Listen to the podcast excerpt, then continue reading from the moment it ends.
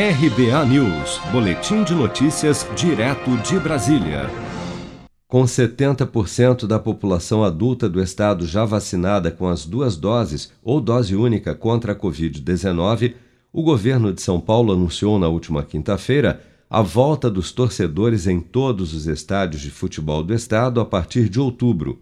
Segundo o governo do estado, a partir do próximo dia 4, os estádios paulistas já poderão receber torcedores até 30% de sua capacidade.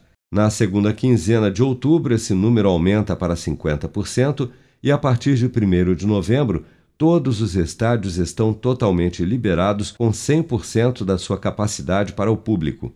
Ao comentar que a medida estaria sendo precipitada, o governador de São Paulo, João Dória, rebateu. Não há nenhuma precipitação, está sendo feito no tempo certo, na forma certa.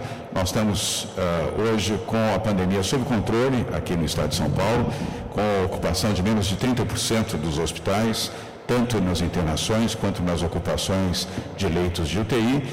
Mas para o infectologista Marcos Bolos, com a circulação da variante Delta no estado, o ideal seria que a liberação de público nos estádios ocorresse somente em novembro essa variante Delta ela causou muitos problemas em outros países e nós estamos aqui aumentando agora.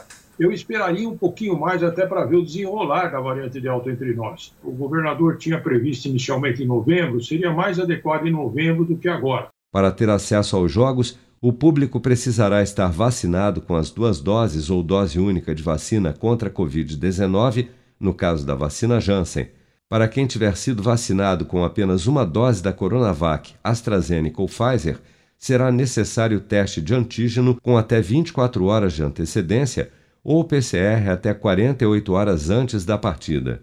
De acordo com o calendário do Campeonato Brasileiro, o primeiro jogo com presença de público no estado de São Paulo será a partida entre Corinthians e Bahia na Neoquímica Arena no dia 5 de outubro.